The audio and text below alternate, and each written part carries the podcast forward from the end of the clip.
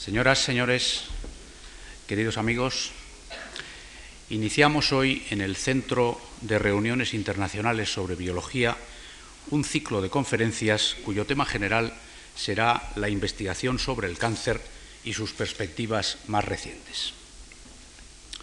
La Fundación Juan Marc ha mantenido, desde su creación en 1955, un interés constante por la investigación en biología. Eh, como continuación de otras muchas iniciativas anteriores consistentes en becas, ayudas para proyectos de investigación, etc., eh, entre los años 1989 y 1991, la Fundación Juan Marc desarrolló un plan de reuniones internacionales sobre biología, cuyo buen resultado aconsejó eh, en el año a principios de 1992 la creación de un nuevo centro dedicado específicamente a este propósito, el Centro de Reuniones Internacionales sobre Biología.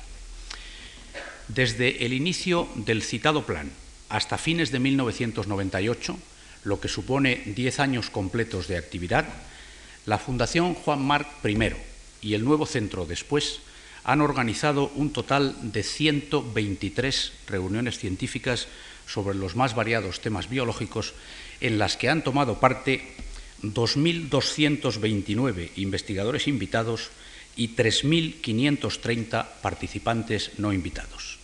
Aproximadamente el 39% del conjunto de todos estos participantes fueron españoles.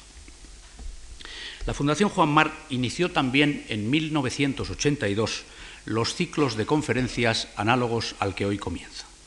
En ellos intentamos ofrecer a los profesionales presentes o futuros de la biología un panorama de las investigaciones más significativas que se desarrollan en el mundo, permitiéndoles escuchar a las figuras más destacadas que la ciencia puede ofrecer en nuestros días. El ciclo de este año es, por lo tanto, el décimo octavo que se organiza ininterrumpidamente desde 1982 y está dedicado, a un asunto de amplio interés general, la investigación sobre el cáncer con enfoques muy diversos que van desde la epidemiología hasta las bases moleculares de la enfermedad y sus orígenes genéticos. En este ciclo van a intervenir ocho destacados científicos.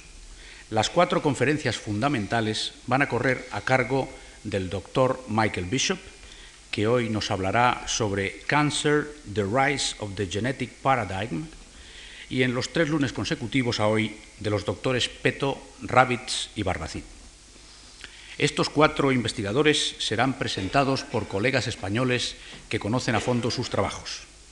Para ello hemos contado con la colaboración de los doctores Margarita Salas, Manuel Nieto San Pedro, Andrés Aguilera y Juan Carlos Lacal, que irán realizando las presentaciones de hoy y de los tres lunes consecutivos. Así pues, con esta articulación que les he descrito, iniciamos este ciclo de conferencias agradeciendo en nombre de la Fundación Juan Marc a todos los que van a participar en él su presencia en esta tribuna. Decía Cajal hace ya muchos años que el sabio tiene también su público. Está formado por la aristocracia del talento, habita en todos los países y habla todas las lenguas. Gracias a todos ustedes por formar parte de ese público tan especial. Y con esto cedo ya la palabra a la doctora Margarita Salas del Centro de Biología Molecular para la presentación del doctor Bishop. Margarita.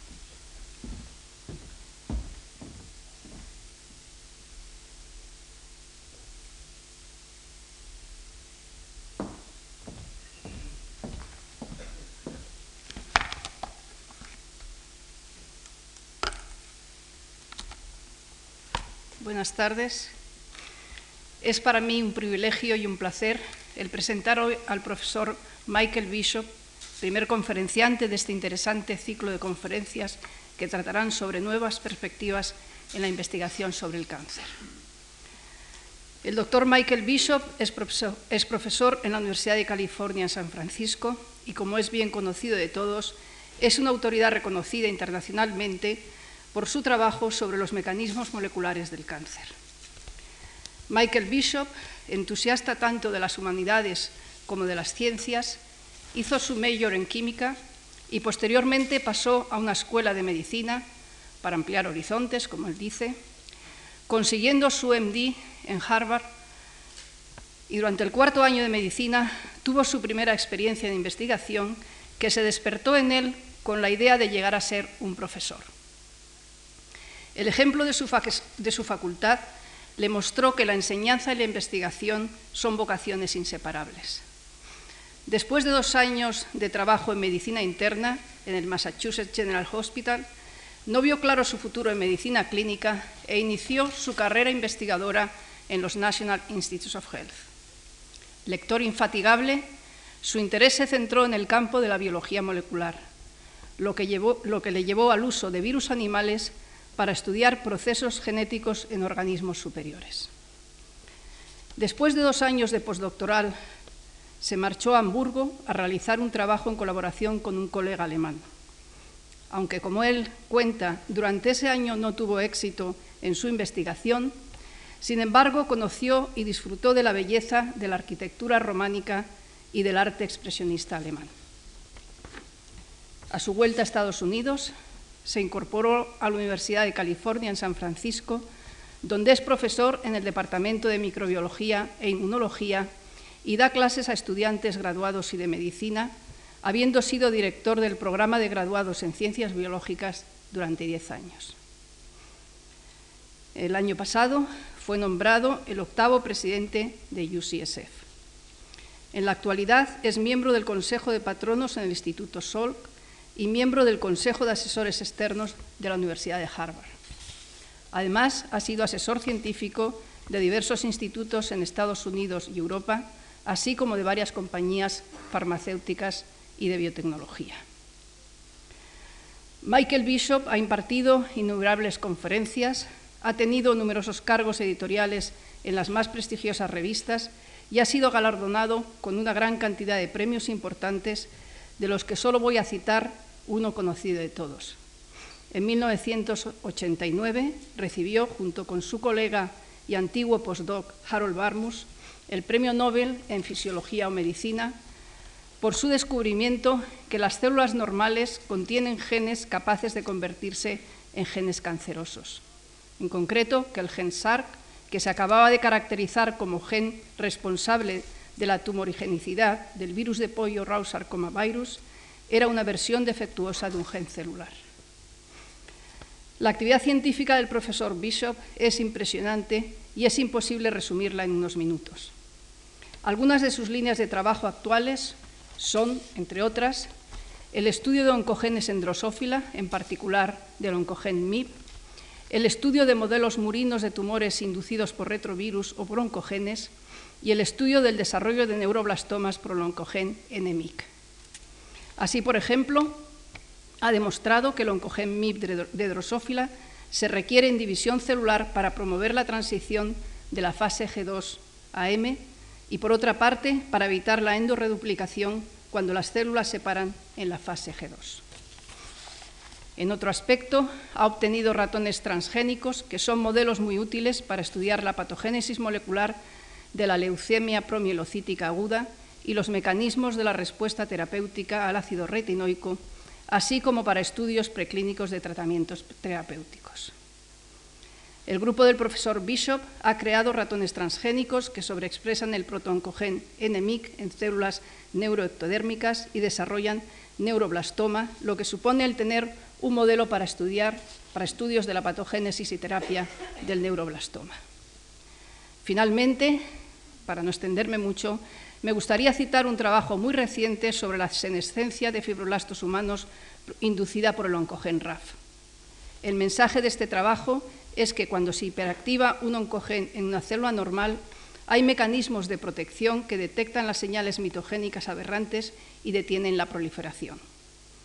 En concreto, utilizan un oncogen RAF inducible en células normales y cuando lo activan se induce una respuesta de protección que está mediada por los supresores de tumores P16 y P53, con el resultado final de una detención drástica de la proliferación llamada senescencia. Esta idea de que los oncogenes activan a supresores de tumores encaja muy bien con el concepto de las múltiples alteraciones que cooperan en el cáncer. Las células transformadas no solo tienen oncogenes activados, sino que las respuestas protectoras han sido eliminadas muy frecuentemente por, pérdida de P16 y o P53. En la conferencia que nos va a impartir hoy el profesor Bishop, titulada Cancer, The Rise of the Genetic Paradigm, nos va a hablar sobre los conocimientos adquiridos sobre el cáncer que aparece como consecuencia del daño de algunos de nuestros genes. Estos conocimientos nos llevarán eventualmente a identificar las causas del cáncer, a tratar la enfermedad y finalmente a evitarla. El profesor Bishop tiene la palabra.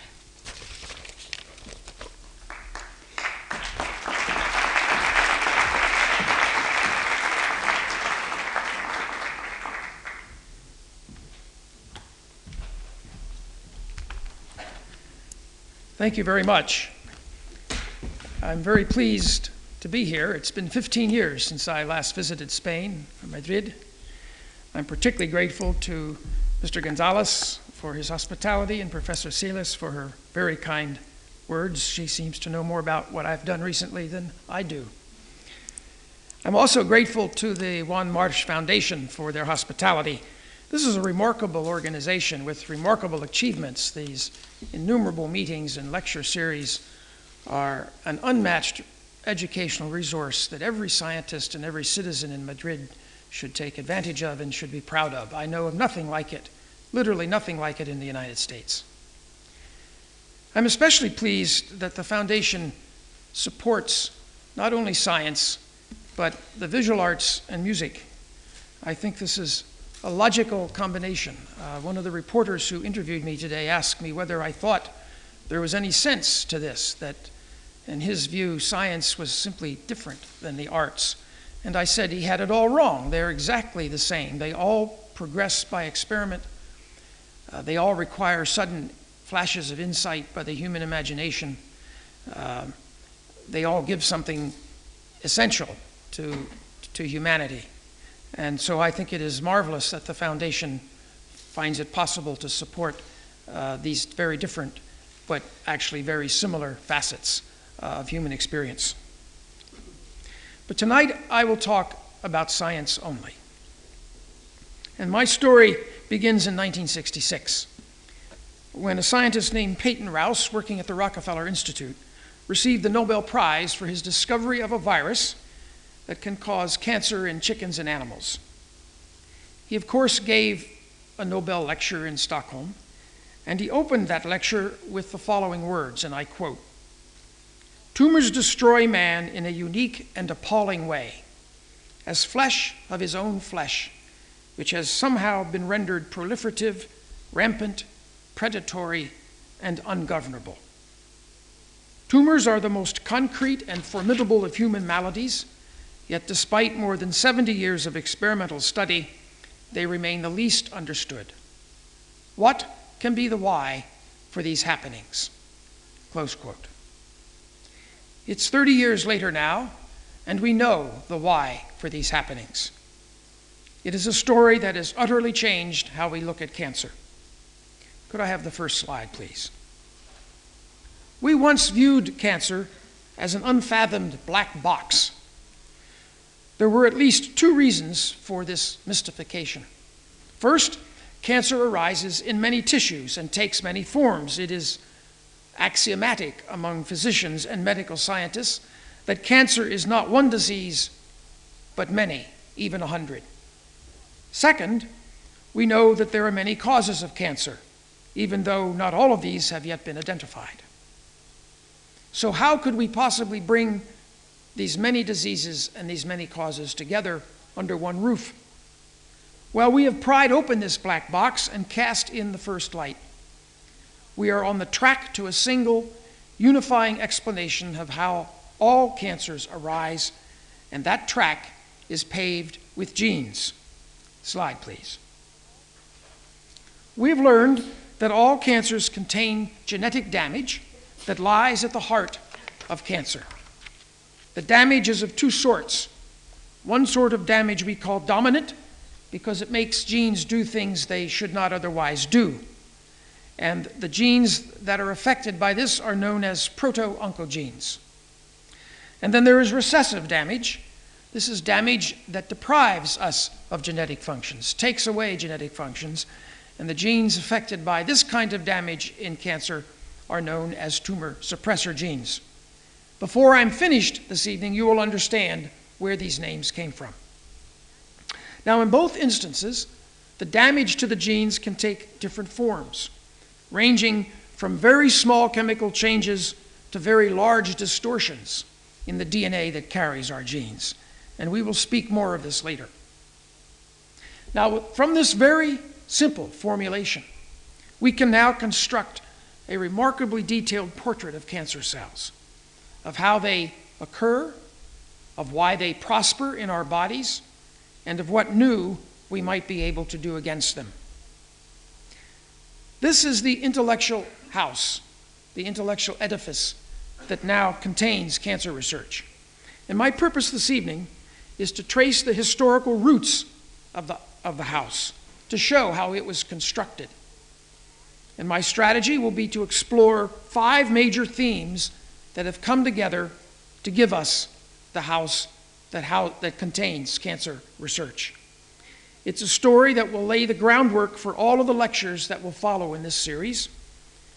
And it is a story that is rich with humanity, rich with human behavior, and rich with lessons about how science actually proceeds. Slide, please. The first and most fundamental theme is this the property of cancerous growth is heritable, no matter what its cause. One cancer cell begets two others, and so on ad infinitum. Some human tumors have now been propagated in the laboratory through so many generations that the numbers of cells produced exceeds the number of stars in the universe, and those cells continue as they were at the outset, aggressively malignant. This is an astonishing example of genetic stability, the cancer cell. Slide, please. The German pathologist Rudolf Virchow produced an early suspicion that the behavior of cancer cells might be inherited. It was Virchow who, in 1858, coined the Latin aphorism omnis cellula a cellula all cells come from cells. In its time, this was a revolutionary view because it had been previously believed that each cell arose de novo from a mystical substance known as the blastema or cytoblastema. To support his new view of cellular origins, Virchow pointed out that the cells of metastatic cancer spread throughout the body generally resemble not only each other, but the original tumor from which they came. Thus, all of the cells of a metastatic cancer might be relative of one another. One cancer cell may have arisen from another. This seems self evident to us today, but in Virchow's time, it was almost uh, beyond belief. Slide, please. Then Virchow reached even further into an insight that very few people know that he produced. He reasoned that if all of the cells of a tumor are relatives, then they must have originated at some point in the past from a single cell. We now know that Virchow was correct.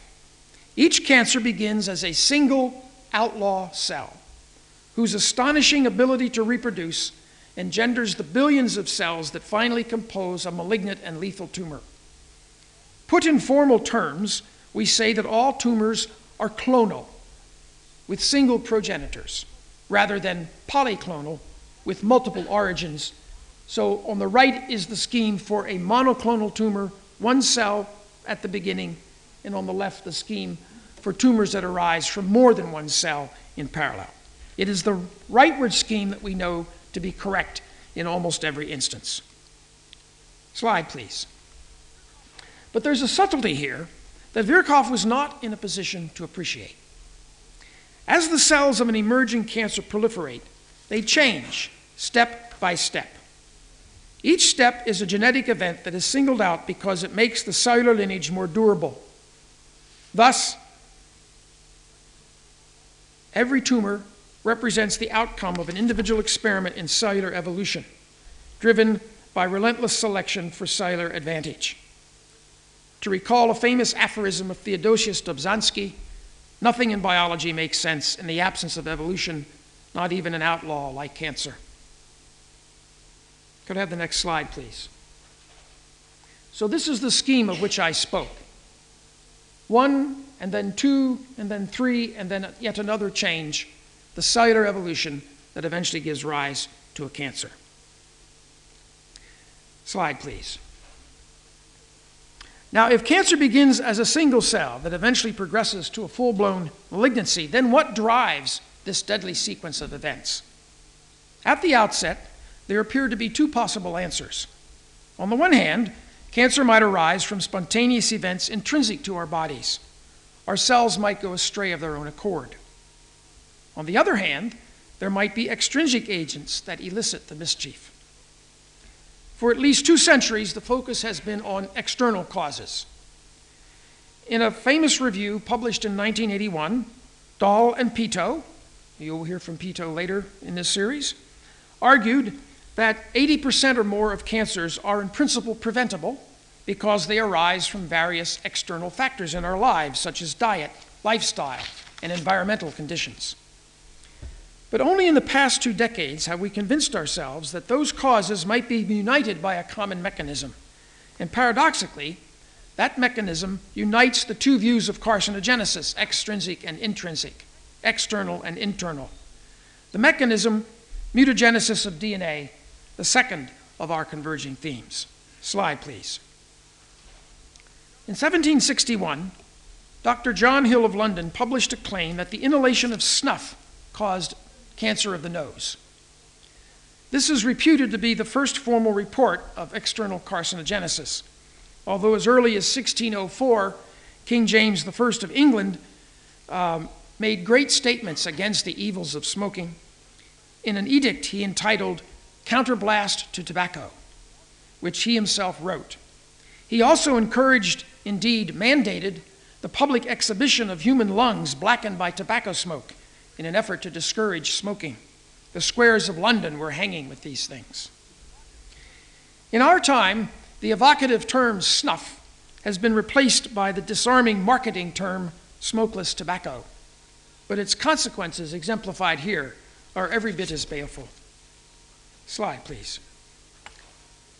14 years after Hill's publication about snuff, Percival Pott achieved lasting fame when he reported that the chimney sweeps of Britain were highly prone to cancer of the scrotum and attributed this to the soot of incompletely burned coal. French sweeps were said to be less afflicted, perhaps because they washed more frequently than the Brits. A national difference, some say, persists to this day. Now, the Danes had a similar problem with chimney sweeps, which they proceeded to ameliorate by the use of protective clothing, such as illustrated here, and this is the first recorded program of cancer prevention by a specific intervention. Slide, please. These crude efforts at what we now call epidemiology were far ahead of their time, centuries ahead of their time, and recognition of their significance languished until late in the 19th century. Then, industrial exposures to large quantities of noxious agents returned the issue of external causes of cancer to center stage. In quick succession, paraffin oils, mining dust, arsenic, and aniline dyes came under suspicion because industrial workers exposed to large quantities of, of these materials developed one or another kind of cancer in, in large numbers.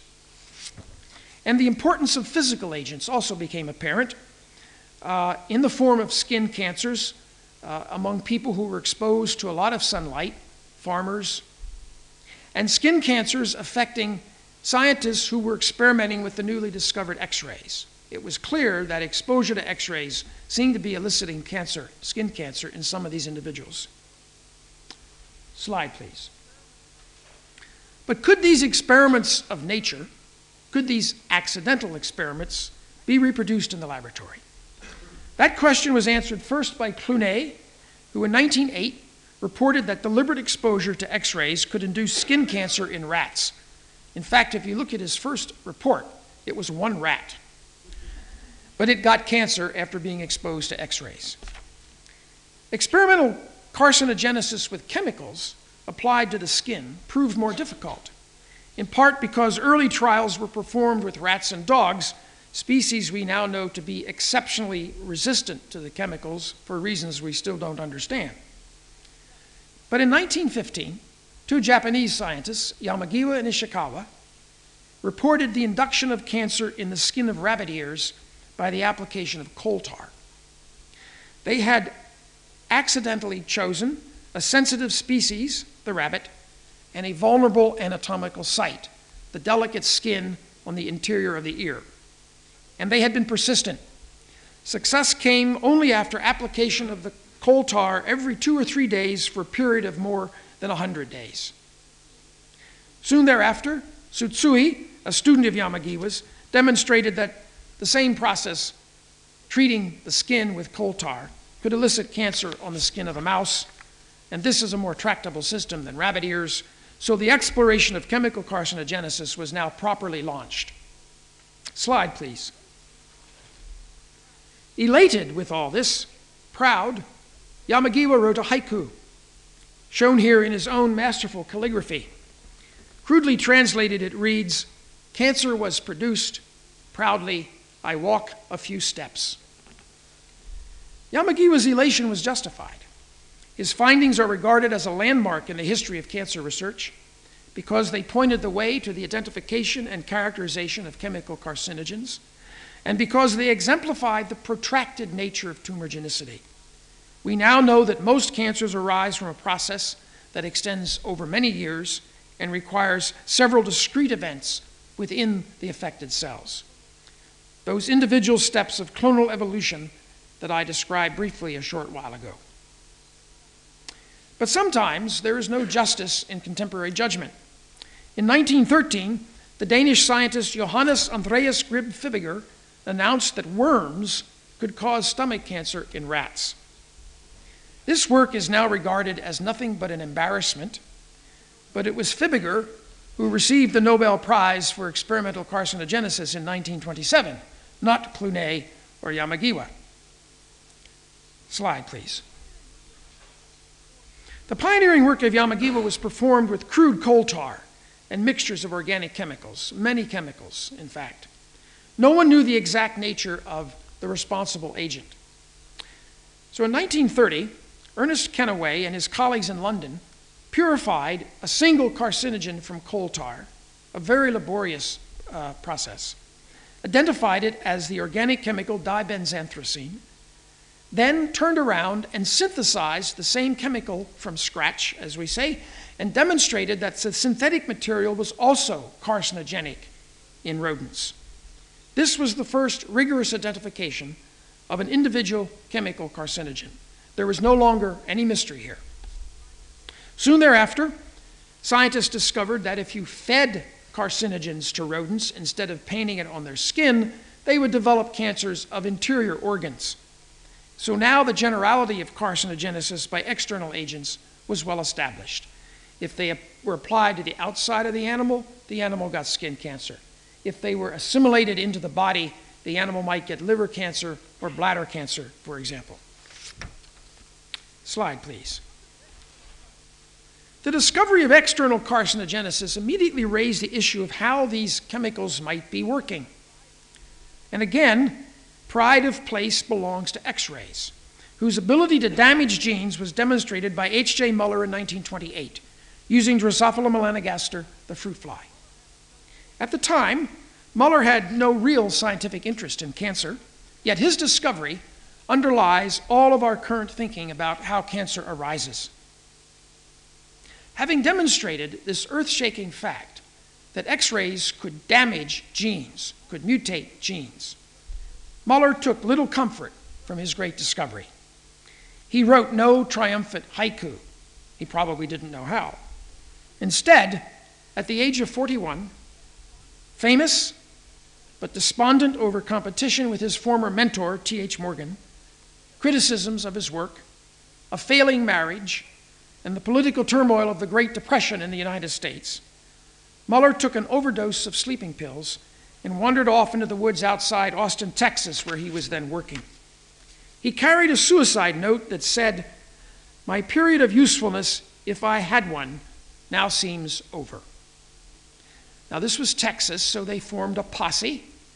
The posse went looking for Muller and found him, dazed but still alive.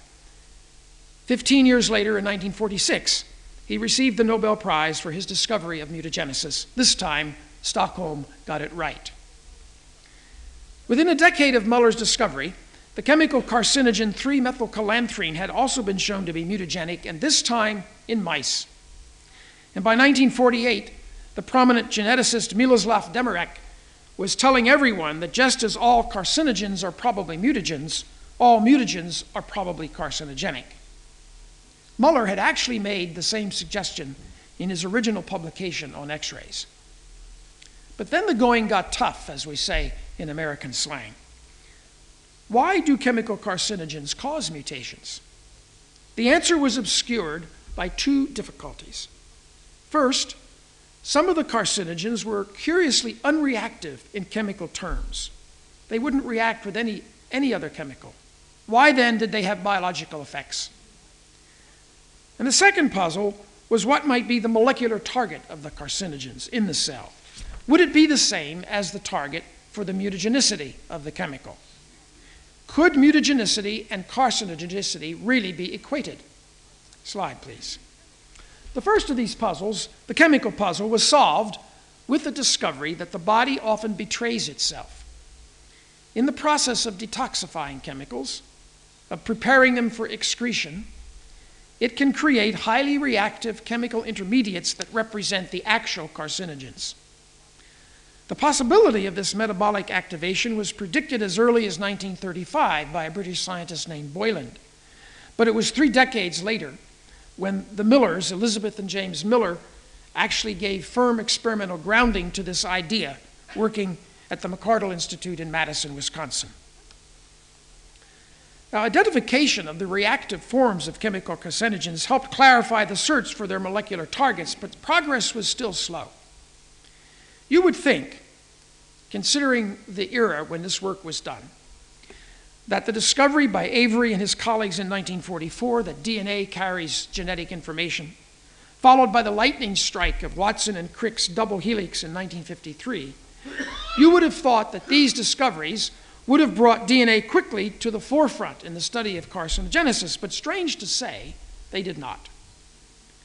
There was an idea, there was in fact a dogma, that proteins were the crucial targets for carcinogens and this dogma proved to have great staying power.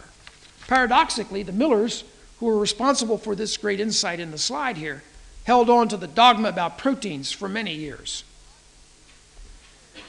Now, I can assure you that any poll of molecular biologists today would produce a rousing majority for the view that carcinogens act by affecting DNA. But still, there are lingering difficulties with this view. Slide, please. It all began promisingly enough with the development by Bruce Ames and others of tests uh, that allow the detection of mutagenicity in petri dishes rather than animals, using bacterial tests. A great simplification. And at first, there appeared to be a direct correlation between mutagenicity in these simple tests and carcinogenicity in rodent tests. So that gave a straight line. When you plotted mutagenicity, say, on the bottom of axis against carcinogenicity in the vertical axis. It looked like these two things were direct relations. But alas, that line is no longer straight. We now know that perhaps half of all the substances that are carcinogenic in rodent tests do not score as mutagens in an Ames test. And this discrepancy remains inadequately explained. Bruce Ames thinks he understands it, but many people do not accept his explanation. Now, these lingering ambiguities have caused no end of strife in the efforts to identify carcinogenic agents and, more importantly, to regulate their use. This is an extremely vexing problem for the public agencies in the United States, at least, who are trying to decide whether any new chemical reagent that's going to be sold to the general public is or is not carcinogenic. Uh, these difficulties also illustrate why efforts to study the mechanisms of external carcinogenesis have contributed only tangentially to the search for the inner malady of cancer cells. Indeed, if the story ended here, we would still be swimming in doubt and mystery. Slide, please. But scientists were struggling on different fronts. And as they struggled with the identity and mechanisms of external carcinogenesis, another line of inquiry emerged to provide more substantive clues that it is the genetic apparatus, the gene, DNA, uh, that is at fault in tumor genesis. This was the microscopic study of chromosomes, a discipline called cytogenetics, which eventually produced the observation that cancer cells frequently contain abnormal chromosomes. And this is the third of our converging themes. Slide, please. In 1903, Walter Sutton published a paper entitled The Chromosomes in Heredity. By studying the chromosomes of grasshoppers, Sutton had reached a series of landmark conclusions which are now taught in every secondary school biology course, before the university even. Number one, with the exception of sperm and egg, all cells of metazoan organisms contain two sets of chromosomes, not one. Number two, the pairs of chromosomes are each physically distinctive. Number three, when cells divide, each daughter cell gets a complete set of chromosomes, but the individual members of chromosome pairs are inherited at random. Number four, that each sperm or egg receives only one set of chromosomes, but the number is then restored to two when the gametes reunite in fertilization, meiosis. And five, that all of these facts combine to suggest chromosomes are the likely carriers of inherited traits, a truly path breaking conclusion, reached, I remind you, in 1903 when the word gene uh, had not yet hardly been invented. And all of that from studying grasshoppers. Slide, please. This is Sutton's own drawing that emphasized for the first time the individuality of chromosomes. In one step, he had created the science of cytogenetics and identified the genetic apparatus of our cells. At the time of his momentous publication, Sutton was a 25 year old student at Columbia University. He conceived, conducted, and published his work alone. His mentors did not think he was right. But having transformed our understanding of the genetic apparatus, he never published another paper. Instead, he went on to become not a scientist, but, dare I say this, the antithesis of a scientist, a surgeon. and to die prematurely at the age of 39. He left behind insights that can easily stand in the history of genetics with those of Mendel. Slide, please. Boveri's principal strategy was to force the fertilization of eggs by two sperm rather than one. This caused the fertilized cell to divide into four rather than two, and as a result, none of the cells received a proper complement of chromosomes. And that's all diagrammed in this illustration from one of his early publications. Like Sutton, Boveri reached the conclusion that chromosomes might be the carriers of individual genetic traits. But for some mysterious reason, these findings also caused Boveri to think about cancer. He speculated that cancer might be due to abnormalities of chromosomes, particularly an excess or deficiency of chromosomes in individual cells, such as he had seen in this kind of experiment. Now, no one knows where this idea came from. Certainly, Boveri was not seeing cancer in his sea urchins and worms. And to his distress, his idea fell on deaf ears. No one paid any attention. Slide. So in 1914, to market his idea, Boveri expanded his speculation into one of the most famous essays in the history of biomedical science. In the canon of cancer research, it is easily equivalent to the Principia of Newton in classical physics, and this is a photograph of my own treasured copy of this monograph, and I won't tell you where I keep it. The central argument went as follows, and I quote from this The unlimited tendency to rapid proliferation in malignant cells could result from a permanent predominance of the chromosomes that promote division. Another possibility to explain cancer is the presence of definite chromosomes which inhibit division. Cells of tumors with unlimited growth would arise if these inhibiting chromosomes were eliminated. Since each kind of chromosome is represented twice in the normal cell, the depression of only one of these two might pass unnoticed. That, in case you don't recognize it, is genetic dominance, articulated, uh, recessiveness, articulated for the first time. Now, to modern students of genetics and cancer, these are simply breathtaking arguments. In their assumption that specific chromosomal elements govern cell division, in their clear description of what we now call genetic dominance and recessiveness, decades before these concepts were established by experiment, and in their anticipation by almost a century of the genetic maladies in cancer cells. Slide, please. And it would be 1960 before the vision of Boveri reached fruition. In that year, Nowell and Hungerford in Philadelphia teamed up to identify the Philadelphia chromosome, an abnormality found consistently in cells of chronic myelogenous leukemia, the first chromosomal anomaly specifically associated with any cancer named for the city in which it was discovered. The optical resolution available to Nowell and Hungerford failed to reveal the full nature of the Philadelphia chromosome, so it was left to Janet Rowley to later show that it arises from a reciprocal translocation between chromosomes 9 and 22, as illustrated here. The two chromosomes swap pieces, as shown in the black and white. Why and how this happens, we still do not know. By the end of 1989, it was possible to compile a list of more than 100 chromosomal abnormalities that were associated in a specific manner with cancer, and the number has now reached almost 200. It used to be said they were only in leukemias, now we know they are in solid tumors as well. And each of these represents an explicit manifestation of the genetic mayhem in cancer cells.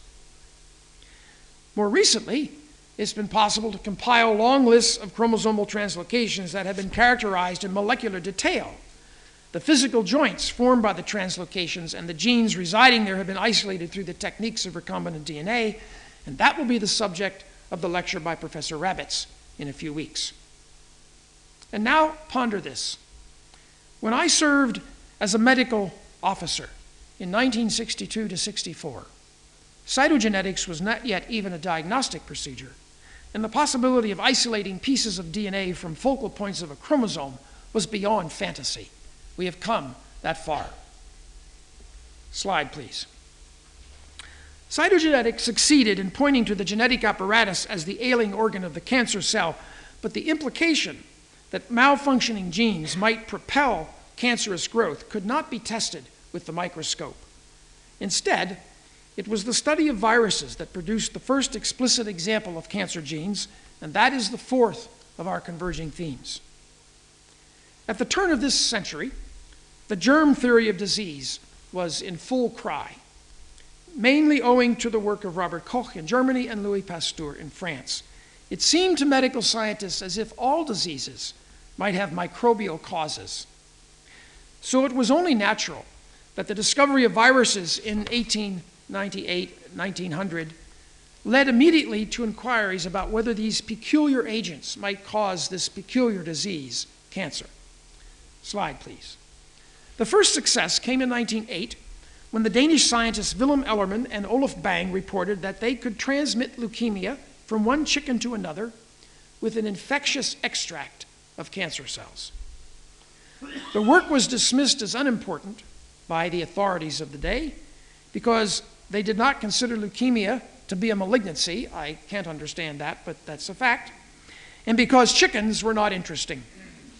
Slide, please. Peyton Rous thought otherwise about chickens. In 1909, a farmer from Long Island brought Rous a prize Plymouth Rock hen. That's an American strain uh, this hen had developed a tumor in the muscle of its right breast. The farmer hoped that the hen might be cured, so he took the hen to the Rockefeller Institute, was referred to Peyton Rous, who, after some very slick talking, killed the chicken and performed two landmark experiments. First, he succeeded in transplanting the tumor cells from one chicken to another, in itself an achievement in those times, and particularly admirable because Rous had the good sense to use as recipients in the transplantation additional chickens from the flock of the same farmer, displaying an early awareness of transplantation immunology and negotiating skills of the highest order. The second argument took Rous to a new level, or the second experiment, a new level of controversy and a new level of significance. He prepared a filtered extract of the tumor cells that could not have any living cell in it and injected it into chickens. And these chickens developed the same tumor that the original chicken had possessed. Rous quickly realized that he had discovered an infectious cause of cancer, and he called it a virus because it passed through the tiny pores of the filters, which bacteria could not do. It must be said that neither Rous nor anyone else of his time re- really knew what a virus might be. It was merely an invisible poison, the meaning of virus in Latin, a poison that seemed to have a life of its own, and in Rous's case, a poison that could cause cancer, the first cancer virus to come to proper view. From his discovery, Rous constructed the argument that perhaps viruses cause cancer in humans as well. The scientific community of the time was not thrilled. They viewed the findings in chickens as peripheral, uninteresting, the proposal for human cancer viruses as utter nonsense. Rous himself eventually abandoned the study of the virus he had discovered and pursued other forms of cancer research. It is often said that he gave up the study of his chicken virus because of ridicule, but that is not correct. By his own report, he abandoned the work because he could not detect viruses and cancers of rodents, only in the chickens. And he felt that if the phenomenon he had discovered was not universal, it was not worthy of pursuit. Slide, please. Well, Rous was right in principle, but he was wrong in reality. Over the next seven decades, a series of hard fought intellectual battles gradually established the point that a great diversity of viruses are capable of causing cancer in either experimental or natural circumstances, and in virtually every species of vertebrate tested, up through and including humans. Much of the difficulty arose from an unfounded bias against viruses. For example, in the 1940s, a very well known scientist named John Bittner deliberately, dis- well, he discovered a virus that causes breast cancer in mice. But he wouldn't call it a virus. He disguised its nature by calling it a milk factor because it was transmitted in maternal milk. Years later, he was asked to explain this uh, deliberate misname, and he said the following If I had called it a virus, my grant applications would have automatically been put in the category of unrespectable and unfundable. As long as I used the word factor, it was respectable genetics. Meanwhile, Peyton Rous was eventually beatified by his successors and honored with a Nobel Prize at the age of 85. But he was also memorialized in a way that I, for one, find more notable. He has been enshrined in American literature, portrayed as the character Rippleton Holabird in Arrowsmith, Sinclair Lewis's romantic novel about life in science. Now, I suspect that this book has not achieved great fame in Spain, but for my generation of physicians in the United States, it was required reading. It was a cult. And I reread Arrowsmith while I was preparing this lecture, and what I found was that although the character of Peyton Rous had a large part in the plot, he was not very attractive. And that we owe to a man named Paul de Kruif, a bacteriologist who coached Sinclair Lewis during the writing of Arrowsmith. And what they did was to put virtually the entire staff of the Rockefeller Institute into this novel, and none of them were nice people in the novel. De Kruif had failed to get tenure at Rockefeller. Now, as the reality of tumor viruses became secure, two schools of thought sprang up. One school argued that we should search for viruses in human cancers, that viruses must be a common cause of this disease. The other school held that since there may be many causes of cancer, cigarette smoke, sunlight, diet, etc., we would be better off to use viruses in search of the central molecular mechanisms by which the disease arises, because viruses are simple and relatively easy to study. Against all reasonable odds, both views have been vindicated. On the one hand, viruses have been implicated in a number of human cancers. Cancer of the liver and of the uterine cervix are the most prevalent examples at, at the moment. On the other hand, The genetic simplifications offered by viruses have led us to the heart of the cancer cell, helping us to bring out the molecular anomalies that cause a cancer cell to run amok. How might viruses cause cancer? How do they work? Well, for years, there was no sensible hypothesis to answer that question. But eventually, as so often in science, certainly in biology, genetics came to the rescue. Slide, please. A seminal step was taken in 1970. Uh, incidentally, feminism is a powerful influence in the United States, and I've been asked by some of my feminist friends to stop using the word seminal and start using the word ovarial. But one way or another, this was very important. in that year, in 1970, Steven Martin of the University of California in Berkeley demonstrated that the cancer virus of Peyton Rous, discovered so many years ago, possesses a gene that is required for both the initiation and the maintenance of cancerous growth. It is required throughout the life of the cancer, but it is not required for growth of the virus itself. Here then was a true cancer gene, a tumor gene, an oncogene in contemporary parlance. That gene, uh, gene soon came to be called SARC, SRC, uh, because it causes sarcomas, tumors of the connective tissue. Now, you should know that Steven Martin did this work in the face of a strict Lysenko esque prohibition from his mentor never to do genetics um, in any way, shape, or form. And we can only rejoice that the mentor did not pay too much attention to what Steven was actually doing. Soon thereafter, a map of all the genes in Rous sarcomavirus was compiled. A sim- simple linear array as shown here. And suddenly, a cancer gene had become a tangible reality. Now, the discovery that the virus of Peyton Rous uses a gene to elicit cancer brought clarity to what had been a muddled business. There had been hints before that the elemental secrets of cancer might lay hidden in the genetic dowry of cells. But here in Rous sarcomavirus was an explicit example of a gene that can switch a cell from normal to cancerous growth within the space of one day. Now, a more ambitious question arose Might the cell itself have such genes? Might all cancers arise from the wayward actions of genes? Can the complexities of human cancer be reduced to the chemical vocabulary of DNA? Now, with these questions, we arrive at a chapter of the story that is in part my own.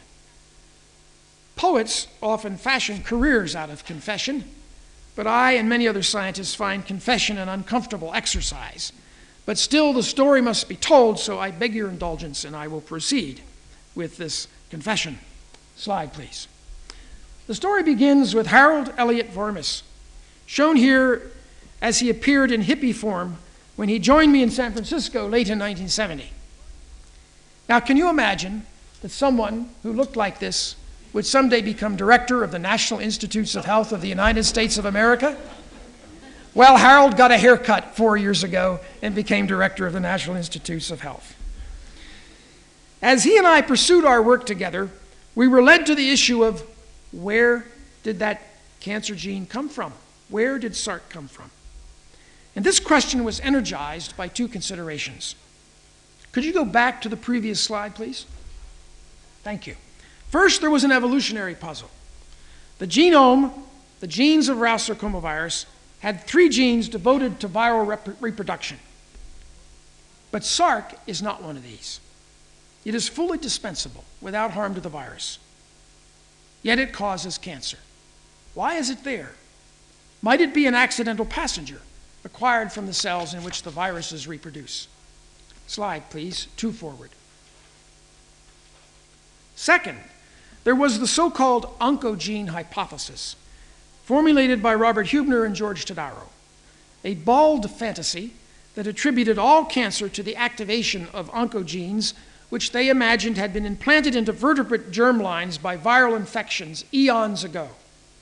Perhaps SARC embodied one of these enemies within. So, again, the, the hypothesis was that all of our cells carried viral oncogenes because our species had been infected many, many eons ago. Now, both the evolutionary puzzle and the oncogene hypothesis suggested that it might be profitable to search for SARC in the DNA of normal cells. We decided to do that, but I, for one, failed entirely to foresee the eventual outcome in any way, shape, or form. Slide. It required the better part of four years, but in the end, we reached the conclusion that vertebrate cells do indeed carry a version of SARC as dramatized by this early summary of our findings in birds. We could detect this gene in every species we tested, but a viral growth gene, then called GP, could be found only in chicken cells where it represented a recent infection by a virus. The crucial experiment with avian DNA was performed by our colleague Dominique Stehelin, and here is how he later described his reaction to the first positive results. I quote, the intensity of the emotion I experienced and the intellectual clarity induced by the situation at that moment were very special. The fantastic results came out in the night of Saturday, October 26, 1974. Normal DNA contains sequences related to the SARC gene of the transforming virus. I suspect that few have the privilege of enjoying such a moment when one is intensely and profoundly aware that a major step forward in science has been made and that one has contributed to it. Close quote. Well, where was I at that moment of magic? Dominique and I often shared an evening meal at a local sandwich shop, but by the time the data came out of the scintillation counter that October evening, Dominique was alone in the laboratory, I was at home, and probably in bed. Which calls to mind a vignette involving the particle physicist and Nobel laureate uh, Carlo Rubbia. After one late evening conference with a graduate student, Rubbia is reputed to have said, I quote, Now I go home to sleep and you go back to work. Students who take pain from this story can now think of Dominique Stehelin and know the potential nature of their revenge, a moment of magic not shared with anyone else, particularly with their thesis advisor.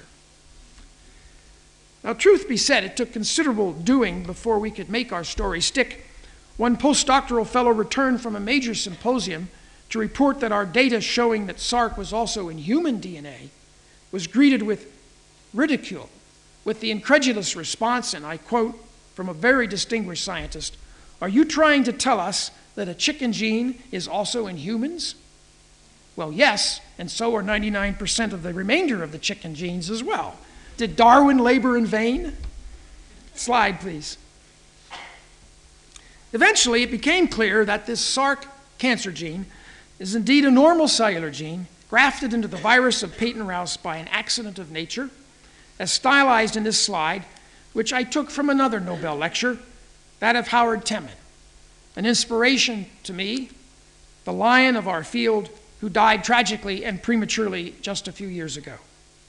Howard got it right in his lecture, except for his suggestion that SARC was mutated to an oncogene prior to transduction. That's what these little spots are here.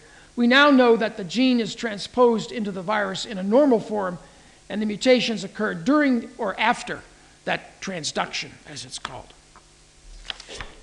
So the virus is an inadvertent pirate. The booty is a cellular gene with the potential to become a cancer gene. Slide, please. Over the years, it became apparent that SARC was not a curiosity, but an archetype. Transduction has happened over and over again, creating a large variety of cancer genes and viruses like those discovered by Peyton Rous. The number has grown to more than two dozens, as dramatized by this list. This is a formidable armamentarium for the experimental analysis of how genes generate cancer.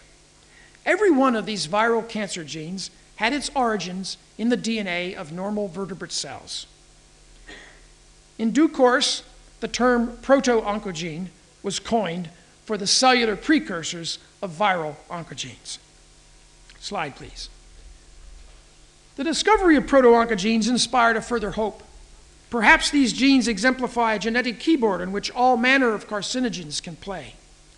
Any influence that can damage a proto-oncogene might give rise to an oncogene, even if the damage occurred without the gene ever leaving the cell, without the gene ever confronting a virus. In this view, proto-oncogenes become precursors to cancer genes within our cells, and damage to genes becomes the underpinning of all cancers, even those that are not caused by viruses. This scheme would not have set well with Peyton Rous. Consider this excerpt from his Nobel lecture, given in 1966. I quote No hint has been found of what happens in a cell when it becomes neoplastic, and of how this state of affairs is passed on when it multiplies. A favorite explanation has been that carcinogens cause alterations in the genes of cells of the body, somatic mutations, as these are termed. But numerous facts, when taken together, decisively exclude this supposition. Close quote. In this case, Peyton Rous was dead wrong, so much for the infallibility of Nobel laureates. I'll leave the infallibility of the Pope for another time. Right or wrong, Rous could be a bulldog in debate. Witness this excerpt from a lead article of his that he published in Nature in 1959, and which, when I first read, almost caused me to give up research on cancer viruses. I quote A hypothesis is best known by its fruits. What have been those fruits of the somatic mutation hypothesis? This hypothesis has resulted in nothing good as concerns the cancer problem, and in much that is bad. Most serious of all the results of the somatic mutation hypothesis has been its effect on research workers. It acts as a tranquilizer on those who believe in it. Close quote.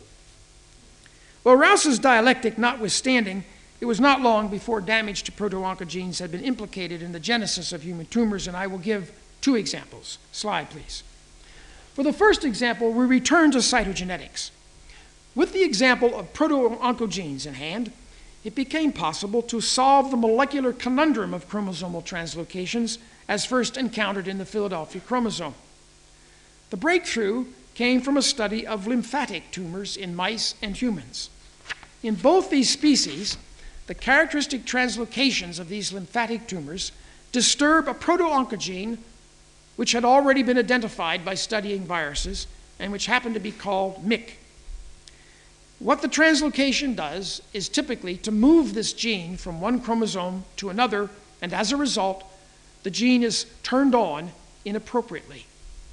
It escapes the control of the cell.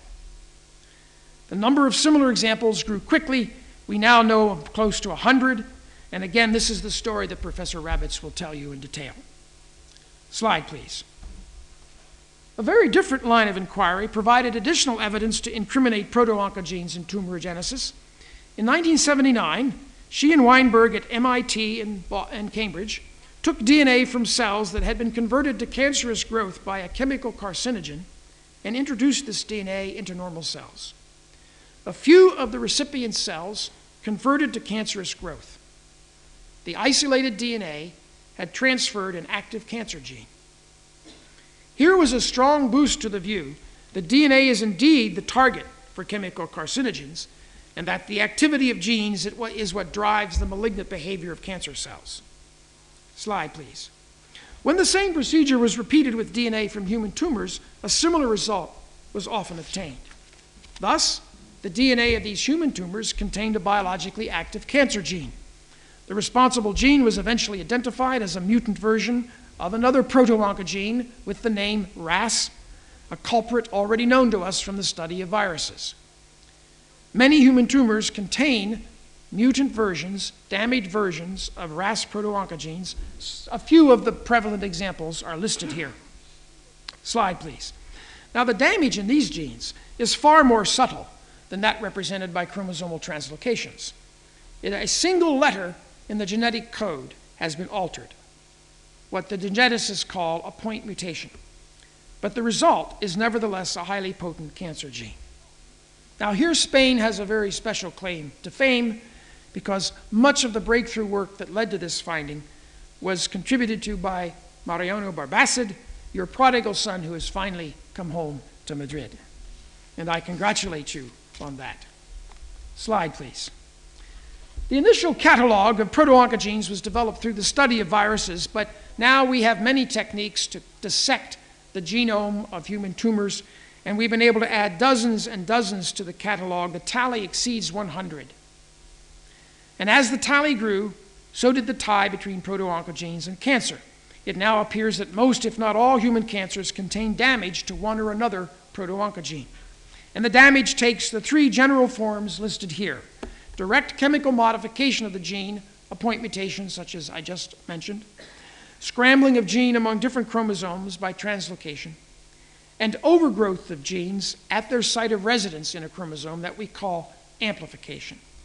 In each instance, the damage somehow unleashes the function of the gene so that it runs amok, driving the cell to relentless proliferation. A genetic engine for the cancer cell has been found.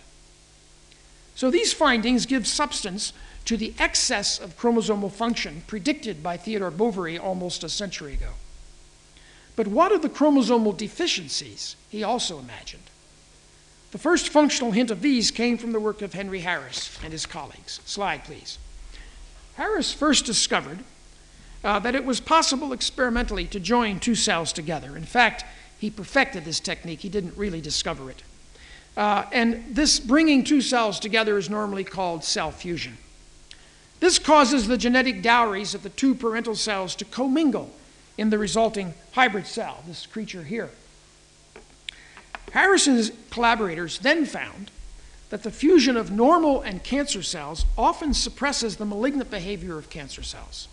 The hybrid cell, this cell here, produced by fusing, let's say, a normal cell and a cancer cell, this cell grows normally. From this work, it was inferred that cancer cells must be defective, must lack somehow the genes that are required for the regulation of cellular proliferation and other behavior. Fusion with a normal cell restores the necessary genes and thus suppresses cancerous growth. So obviously, these hypothetical genes became known as tumor suppressor genes. And their defectiveness in cancer cells was taken as an example of the genetic deficiencies first imagined by Boveri. Slide, please. In some instances, it has been possible to assign the gene or genes responsible for tumor suppression and cell fusions to a particular chromosome but this experimental approach has yet to produce a single isolated gene. Instead, the route to the physical isolation of tumor suppressor genes lay through the study of inherited cancer, the last of our convergent themes. Slide, please. In 1866, the French neurosurgeon and anthropologist Paul Broca sketched the pedigree of his wife's family, and it's shown here. And since the motivation to publish was as great then as it is now, we still have the results of Broca's analysis shown here, although he did have to publish them at his own expense, something I've considered myself on occasion.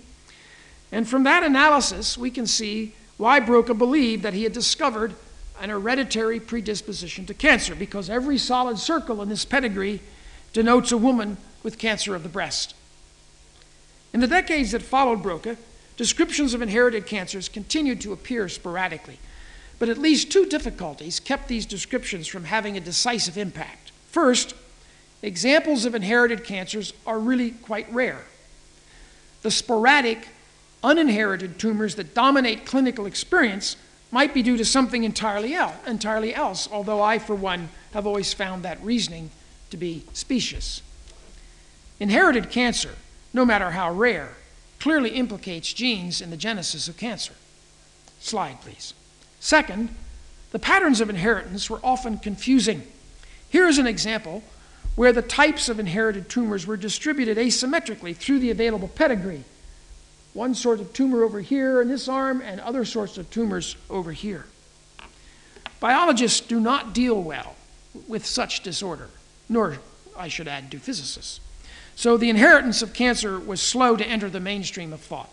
Slide, please. But there was a special case that from the beginning was not subject to these difficulties, and that is the inherited deficiencies in our ability to repair our own DNA.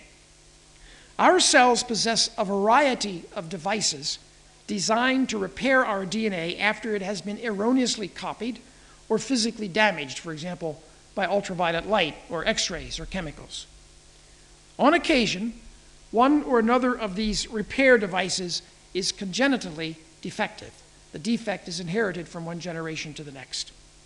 The first of these to come clear was a disease known as xeroderma pigmentosum, an inherited malady that features extreme sensitivity to sunlight and a frightening predisposition to skin cancer, illustrated here. If these individuals are not completely protected from sunlight, they are all dead of cancer by the age of 25. While I was still in medical school, James Cleaver, now a colleague of mine in San Francisco, recognized this disease as a deficiency in the repair of DNA damage caused by ultraviolet light in sunlight. Instantly, the mutational theory of cancer took on new luster. Here was a clear indication that damaged DNA carried the risk of cancer. Slide, please. Familial cancers not obviously based on defective DNA repair were less easy to understand. And the first of these to come under close scrutiny was retinoblastoma, a relatively rare tumor of the retina restricted to children under the age of five. Perhaps 30% of these tumors occur in an inherited pattern. An early clue to how these tumors might be inherited came from cytogenetics.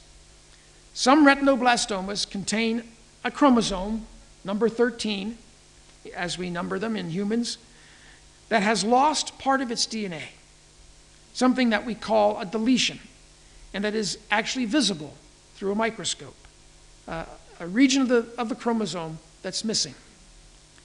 In families that were transmitting retinoblastoma from one generation to the next, this deletion, this defect in the chromosome, was always inherited along with the predisposition to cancer as if it might in some way be responsible for starting the tumorigenic process. The recognition of this deletion provided two vital pieces of information. First, it suggested that the inherited tumors suffered from a genetic deficiency, a loss of function, much as envisioned from the experiments with cell fusion, and for that matter, by Boveri. And second, this deletion provided a location for that deficiency on a particular chromosome a place for molecular biologists to start digging. And dig they did, so that in 1986, the gene affected by these deletions, the retinoblastoma gene, was finally isolated. From this work, it became clear that the same gene was affected in both inherited retinoblastomas and the more common retinoblastomas that occur without inheritance. After decades as chimera, tumor suppressor genes had finally become a physical reality. I use the word chimera here deliberately. The second definition of chimera in American dictionaries is, I quote, an illusion or fabrication of the mind, close quote. And such were tumor suppressor genes for more than 50 decades. To recall an aphorism from the Austrian essayist Karl Kraus, the real truths are those that can be invented. Slide, please. Evidence has now been obtained for the participation of tumor suppressor genes in most, if not all, forms of human cancer. Uh, close to two dozen of these have now been identified. This is a list that's just a sampling to drive home the point of their diversity, uh, their function, and their importance. Uh, among the tumors involved are rare diseases such as retinoblastoma, but all of the major cancers of humankind as well breast, colon, lung, etc. In each instance, the tumor cells have become completely deficient in the function of the tumor suppressor gene. There are more of these yet to be discovered. I presume their number will eventually equal that of proto-oncogenes. So we're talking about several hundred genes at a minimum uh, that can potentially be involved in human cancer, one cancer or another. And it's worth noting that even the earliest fruits of the Human Genome Project are making these genes much easier to find, one of the many benefits of the Genome Project. Slide, please. And in continuation of the precedent provided by retinoblastoma, other inherited cancers are also based on inherited de deficiencies of tumor suppressor genes. And again, the point of this list is just to emphasize how many we now know about, how diverse they are. But I emphasize again that inheritance of cancer is unusual. Most cancer genes arise from damage in the cells of our body sometime after birth and affect only a single individual. They are not inherited, but instead die with the individual in whom they arose. Slide, please. So we have arrived at the confluence of our five disparate themes. The genetic paradigm for cancer reduces these themes to fundamentals. The behavior of the cancer cell is heritable, because it is rooted in the genes of the cell. The mutagenicity of carcinogens and the mangling action of chromosomal damage have been given targets for their actions, specific genes. The cancer genes of viruses and the inherited elements of congenital cancer have been extended to a comprehensive view of tumorigenesis. Slide, please. We have come to understand tumorigenesis as a protracted and stepwise process, something that usually catches up with us only in late adulthood, a sequence of mishaps that we believe are largely genetic in nature. A plus B plus C, each of those events is a distinct genetic event. We had our glimpse of this scheme many years ago. Now we've uncovered the genetic substrates for this sequence of events proto-oncogenes and tumor suppressor genes. We have indeed developed a genetic paradigm that unites all of cancer under one roof. Slide, please. We can compile genetic portraits of human cancer. Here are a few examples that are not even complete. I've simplified them to make the point that virtually every tumor that has been properly examined contains a combination of lesions in proto-oncogenes and tumor suppressor genes, as shown in these examples. These combinations appear to embody the multiple steps, the A plus B plus C, required to produce a malignant tumor. Each individual step adds insult to injury, the eventual sum being a malignant tumor. Now, these catalogs of genetic lesions in cancer cells are nothing short of astonishing. There is no other suitable word. Less than 20 years ago, we knew nothing of these lesions. We knew nothing of the genes. We had no means by which to find them. That much progress we have made. Slide, please. We've reduced the elements of cancer to two sorts of genes proto-oncogenes, which cause trouble only when they do something they should not, and tumor suppressor genes, which are pathogenic only when defective or lost. These are diametrically opposite maladies, gains and losses, yet they both play in the cell to give an identical outcome cancer. How does this happen? Well, the answer to that question is complicated. I will give you one simple image. The proliferation of cells is driven by an internal engine that is governed in at least two ways, and you will hear about this in the lecture from Mariano Barbacid. First, multiple accelerators activate the engine when it has been idling and keep it running as long as cell division is required. Those accelerators are proto-oncogenes. Damage to a proto-oncogene jams the accelerator and drives the cell to relentless division. And then there are governors or brakes, which retard or arrest the, the engine when the cell must cease division. Tumor suppressor genes are these brakes. Remove a brake, and the cell is unleashed towards relentless division. So the story of cancer reduces to these fundamentals gain and loss of function, diametrically opposite maladies that combine to maim and kill. Where is all of this heading? First, we have good reason to believe that our genetic portraits of tumors will improve our ability both to detect cancer and to predict its outcome. In fact, we already are doing that with a few cancers based on genetic information. Second, the genetic components of these portraits offer new targets for therapy that are under vigorous exploration. And third, our genetic portraits of cancer cells provide information by which we may be able to deduce causes of cancer not now known to us. And then, knowing the causes, we can act to prevent this disease. The genetic paradigm has provided a powerful view of cancer. The seemingly countless causes of cancer tobacco, sunlight, asbestos, chemicals, viruses, and many others all these may work in a single way by playing on a genetic keyboard, by damaging a few of the genes in our DNA. An enemy has been found and we are beginning to understand its lines of attack. In 1978, the American author Susan Sontag published a widely read essay entitled Illness as Metaphor. In that essay, Sontag described cancer in the following remarkably predictive terms. I quote This disease is overlaid with mystification. It is a triumphant mutation charged with the fantasy of inescapable fatality, a scandalous subject for poetry. I would submit to you that over the past decade, the force of science has taken some of the sting from those words. The mystification is in full retreat. The triumphant mutations have been exposed. We see new ways by which to confront that inescapable fatality. There may even be reason for poetry. The story of cancer research in our time embodies a great truth about scientific discovery that I want now to emphasize in closing. Slide, please. Peyton Rous isolated his virus from chickens, beasts not renowned for glamour. Witness this quote from the German film director Werner Herzog Stupidity is the devil.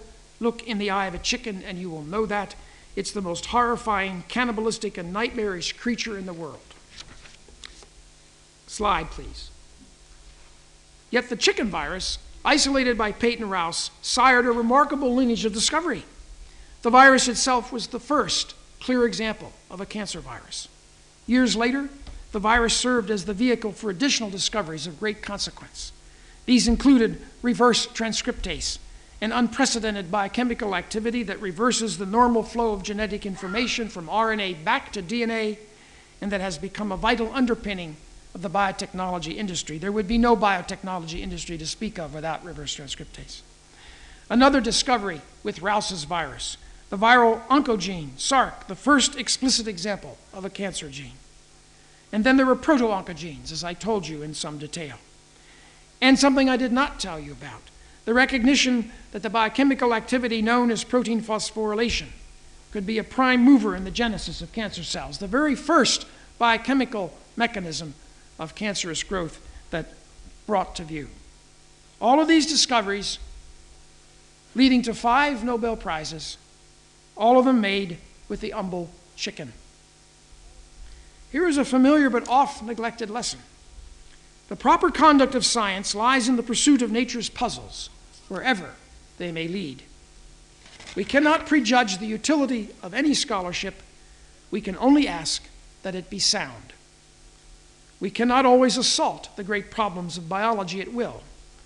We must remain alert to nature's clues and seize on them whenever and wherever they may appear, even if it be in a chicken. H.G. Wells once said it very well, and I quote to close The motive that will conquer cancer will not be pity nor horror, it will be curiosity to know how and why. Pity never made a good doctor. Love never made a good poet. Desire for service never made a discovery. Thank you very much.